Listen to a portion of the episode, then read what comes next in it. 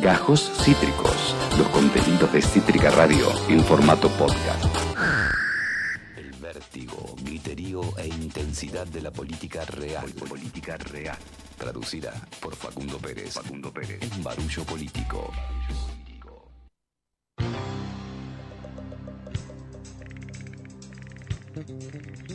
Mi padrino mientras despedía a mi padrino mediático Patorre que sale del estudio, saludo a mi gran amigo, estudiante de ciencia política, actor, artista, amigo de la casa, Facundo Pérez. ¿Cómo viene eso?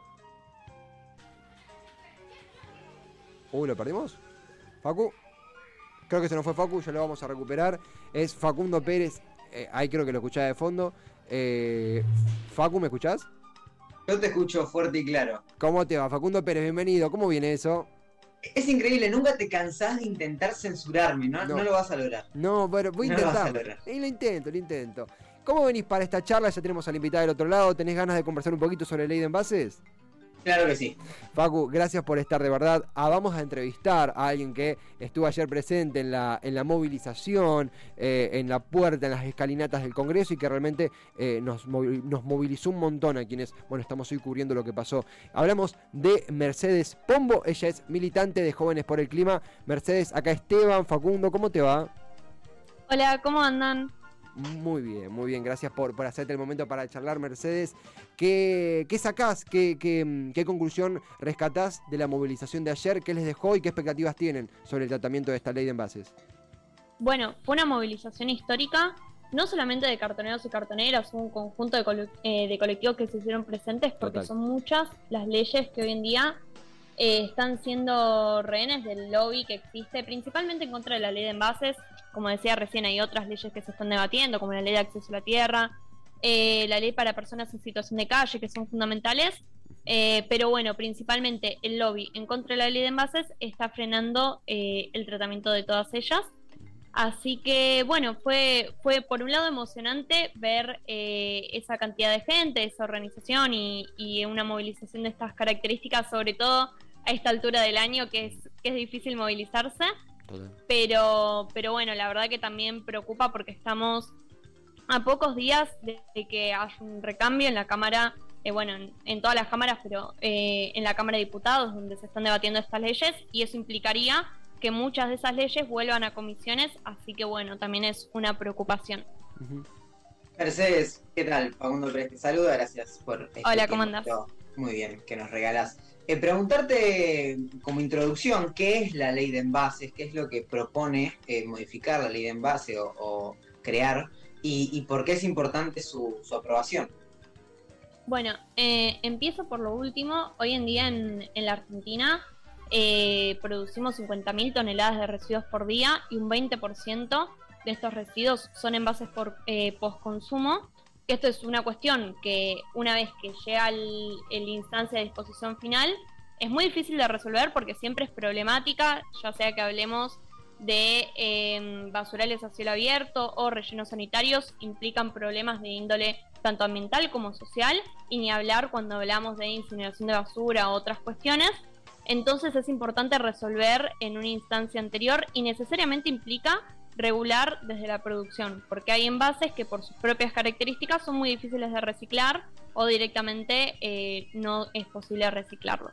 Lo que propone la ley de envases es, a través de una tasa, fomentar el, que los productores usen envases con características de ecodiseño, retornables o reutilizables, y que de no usarlos paguen una tasa que equivale al costo eh, que justamente implica reciclar ese producto y que eh, eso sirva a su vez para financiar el actual sistema de reciclaje y sobre todo para fortalecer, bueno, eh, y dignificar el laburo que hoy en día están llevando adelante miles de cartoneros y cartoneras una vez que uno lo escucha es imposible no verlo, es, tremendamente racional lo que propone la, ley, es Mercedes Pombo quien nos está comentando de que va, eh, militantes jóvenes por el clima, eh, pero a veces lo racional va a lo contrario de lo que quieren los lobistas. Mercedes, vos, vos y jóvenes por el clima, ¿dónde identifican el lobby, la resistencia empresarial, corporativa, lo que fuere, política, a, esta ley? ¿Dónde se encuentra en tu opinión? Bueno, eh, en dos lugares principales, por un lado en los medios de comunicación, las semanas anteriores a bueno que justamente eh, se presenta la ley y sobre todo ahora que se está debatiendo, em, que se está discutiendo en la instancia de debate en el recinto, eh, fue titular de los principales medios de comunicación, eh, bueno, que las cámaras empresarias de los Estados Unidos están en contra de la ley de envases, diciendo también cosas que no son correctas, como que es un impuesto, que de ninguna manera es un impuesto porque no tiene que ver con el precio del producto y tiene una contraprestación, que es un servicio y que hoy en día pagamos entre todos y todas con eh, nuestros impuestos municipales. Eh, pero bueno, por un lado eso se vio muy patente, salieron al unísono, em, y después eh, en el Parlamento, que bueno, son sectores que aunque nadie los vote, siempre están representados y es uno de los motivos por los que hoy en día no, no se está em, llevando al recinto el debate de esta ley. Facu. Perdón, estaba, estaba muteado. Em, uno de los argumentos en, cuanto a la resistencia a aprobar la ley de envase justamente tiene que ver con los precios. el argumento dice más o menos como que más allá de que sea un impuesto o no, el cambio hacia envases con materiales reutilizables o reciclables, en definitiva va a tener un correlato en una suba de precios. Eh, ¿cómo, qué, genera este, este argumento? Bueno, por un lado es falso, se hicieron cálculos de en qué medida esto se trasladaría a la canasta básica universal y eso era completamente ínfimo. Por otra parte se habla, bueno, eh, también va en relación eh, con esto del impuesto, se habla de un, impuesto del 3% que en realidad es de un, top, un tope máximo para que en algunos casos puntuales en los que por el costo que tiene reciclar el producto, bueno, que no supere ese 3%, pero en realidad debería ser muy, eh, muy inferior. Por otro lado, bueno, esta tasa justamente se podría no pagar en el caso que las empresas eh, opten por eh, reutilizar o por un sistema em, privado de, eh, bueno, envases retornables. Y además, justamente el concepto principal de esta ley es de responsabilidad extendida al productor y lo que busca es que las empresas internalicen estos costos. O sea, no se debería trasladar a precios, las, las empresas lo deberían internalizar eh, como un costo propio y bueno, también eh, lo que leemos es que es una manera de atajarse para eh, con, esa excusa subir los precios. Mercedes, la, última de, mi parte. estamos una semana de un cambio en la Cámara Baja, en la Cámara de Diputados. Asumirán nuevos diputados y cambiará la conformación política de la Cámara. ¿Qué, qué, cómo ven los tiempos? ¿Cómo ven el tratamiento? ¿Qué tan optimistas o, o pesimistas son sobre lo que viene en los próximos días tan importantes? Bueno, eh, este año el cambio con la composición de la Cámara sería el 7, así que estamos con realmente muy pocos días. primero que nada, eso implica que vuelva a comisiones, a todas las comisiones a las que se dio giro y hoy en día es una ley que está lista para debatir en el recinto, así que implica, aunque sea un pequeño retroceso, em, pero bueno, de, de, no tratarse, lo cual lamentablemente es es una posibilidad a esta altura de no tratarse antes del 7. Eh, seguimos apostando para que se trate eh, en diciembre, en el mes de diciembre.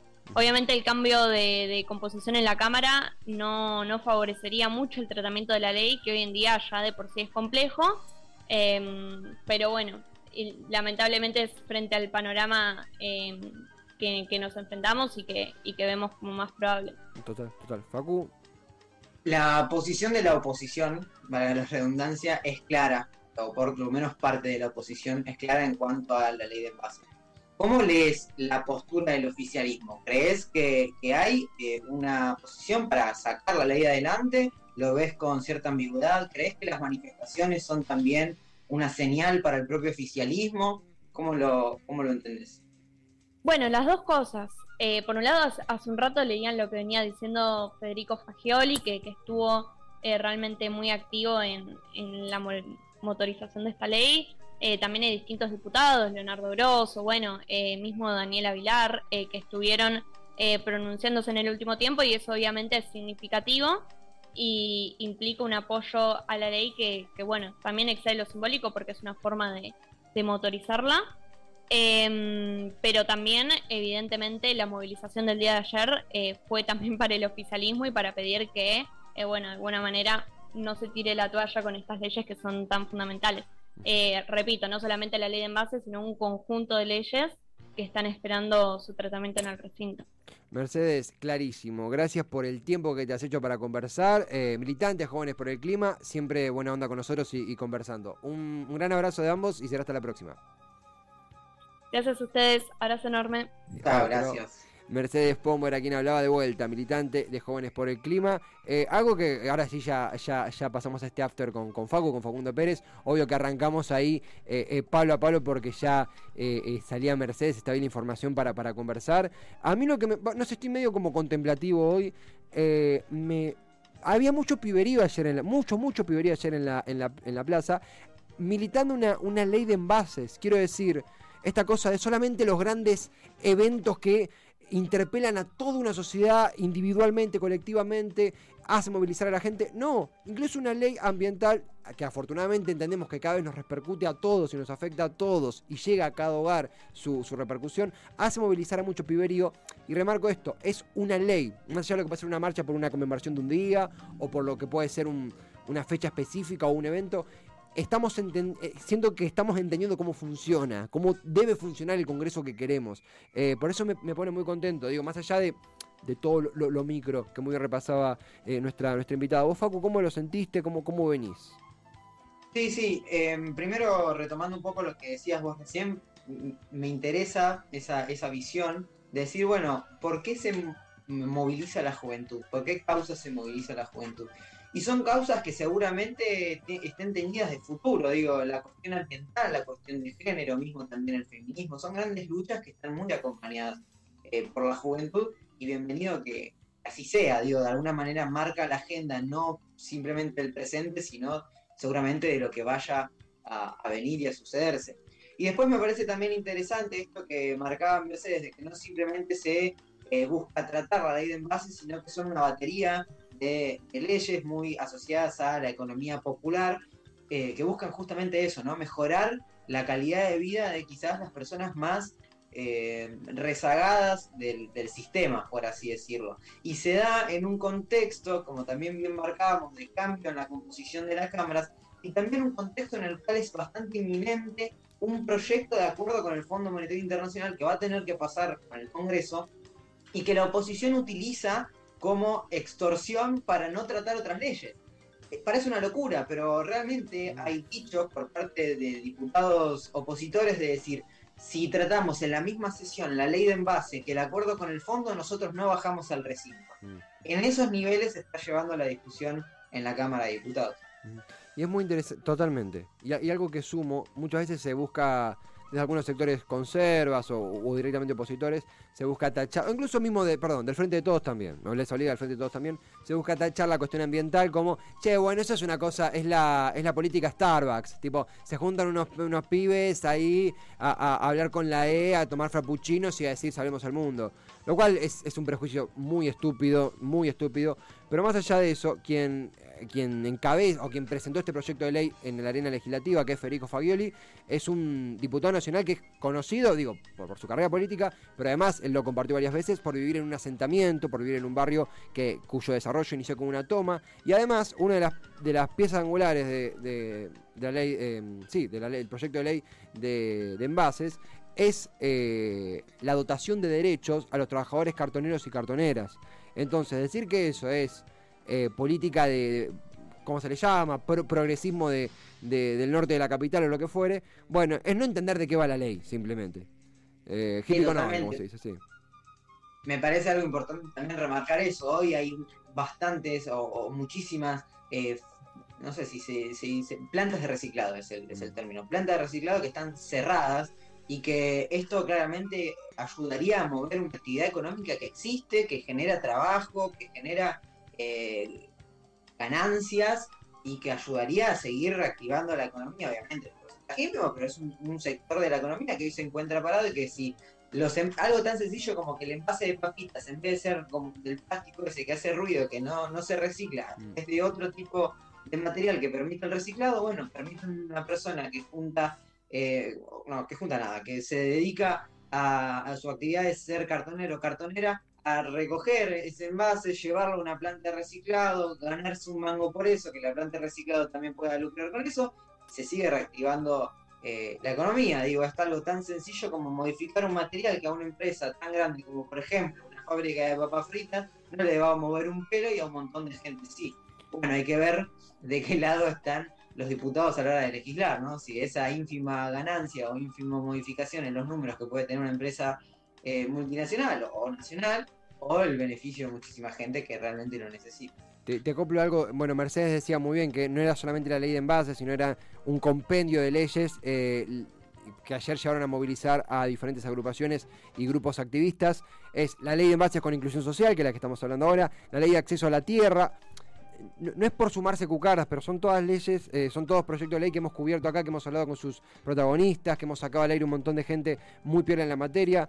Bueno, la ley de acceso a la tierra con, la gente de la UTT, eh, la Unión de Trabajadores y Trabajadoras de la Tierra, la ley para, personas en situación de calle y familias sin techo, la prórroga de la ley de emergencia territorial indígena, la ley de tierra, techo y trabajo y la ley Betty Quispe eh, para la figuración y promoción territorial de políticas de género y diversidad. Eh, son, son políticas importantes. A ver, si, vos me incluso me apurás, hablando en términos eh, políticos, uno también con lo que simpatiza y la idea que tiene uno del país que le gustaría, son puntos donde imagino que durante el gobierno de Cristina, por así decir, hubieran sido leyes que, eh, que, hubieran sido tapa, no sé cómo mencionarlo, que, serían no sé si está bien lo que voy a decir, no sé si estoy de acuerdo con lo que voy a decir, pero serían mencionadas en una cadena nacional, vamos a decirlo así. Más allá de que alguien está de acuerdo o no, y jóvenes por el clima no, no están ni vinculados al cristianismo, lo digo por fuera, lo digo como una apreciación. Ahora parece como, bueno, casi que un lateral. Aparecen diputados abordándolo, tocándolo muy seriamente. Alberto Fernández lo menciona muy por arriba o no lo menciona. Pero eh, esto es el lado negativo, si querés, que, el Ejecutivo a veces no aprovecha esto como debería aprovecharlo y a veces no lo atiende como debería atenderlo. Pero vemos que la gente está respondiendo, que hay un montón de movilización de la economía popular, hay una institucionalización de la economía popular.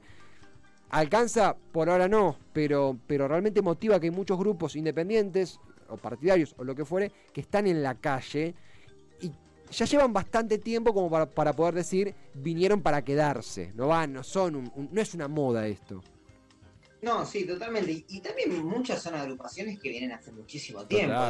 más allá de, las agrupaciones que estuvimos nombrando, que también tienen su tiempo, acompañan estas leyes. Patria Grande, Movimiento Evita, que son parte del gobierno, que tienen como referente a Cristina y que son quienes mayormente impulsan estas leyes además también tienen representación dentro de la Cámara de Diputados. Bien, mm. vos nombrabas a, Federico, ¿cómo se llama? Fagioli, Fagioli. Fagioli. También está Itaí Hagman como uno de los impulsores de, esta ley. Y por fuera de la Cámara de Diputados, esta ley, eh, Pichetto la nombra como la ley Grabois. También existe detrás de, Patria Grande todo el, impulso de, de Grabois y esto que vos decías, ¿no? En un gobierno haciendo nada, jugando. Mm, en un gobierno de Cristina esto sería una bandera, por, así decirlo. Bueno, sí, sigue siéndolo. El, el, sector más kirchnerista es el que está impulsando estos proyectos. Lo que pasa es que somos parte, o por lo menos la parte kirchnerista es parte de eh, una coalición que, bueno, necesita negociar con otra coalición también muy grande, eh, como es Juntos por el Cambio, para sacar diferentes tipos de leyes. Digo, por ejemplo, eh, ayer o antes de ayer se juntaron Massa y Alberto a almorzar para ver qué medidas iban a, qué proyectos de ley iban a mandar antes de fin de año. Y la ley de envases está como uno de los eh, posibles proyectos a, enviarse. Bueno, hay que ver qué pasa con la resistencia de la oposición. Facu, como siempre, eh, completísimo tener estos intercambios donde uno para la pelota y le, tira unos buenos rayos X a los tratamientos, los proyectos de ley. Qué bueno que dejemos esta imagen porque el próximo lunes vamos a hacer eh, esqueletos salientes de una despedida de soltero. Así que menos mal que dejamos esta imagen ahora. Sí, y encima a esta altura del año, yo creo que es casi, casi un suicidio lo que... Sí, Sí, sí, sí. Prácticamente eso. Realmente sí, no van a ver más, pálidos, tenidos, pero bueno, va a valer la pena. Facu, no, en serio, tremendo, tremendo barullo. Teníamos, teníamos van de ganas de hacer una entrevista juntos hace tiempo, así que la rompió toda Mercedes, todo redondo. Gracias totales y nos reencontramos la semana que viene. Dale, saludos a vos y a todos Cítrica, mis cariños, como siempre. Acabas de escuchar Gajos Cítricos. Encontrá los contenidos de Cítrica Radio en formato podcast en Spotify, YouTube o en nuestra página web.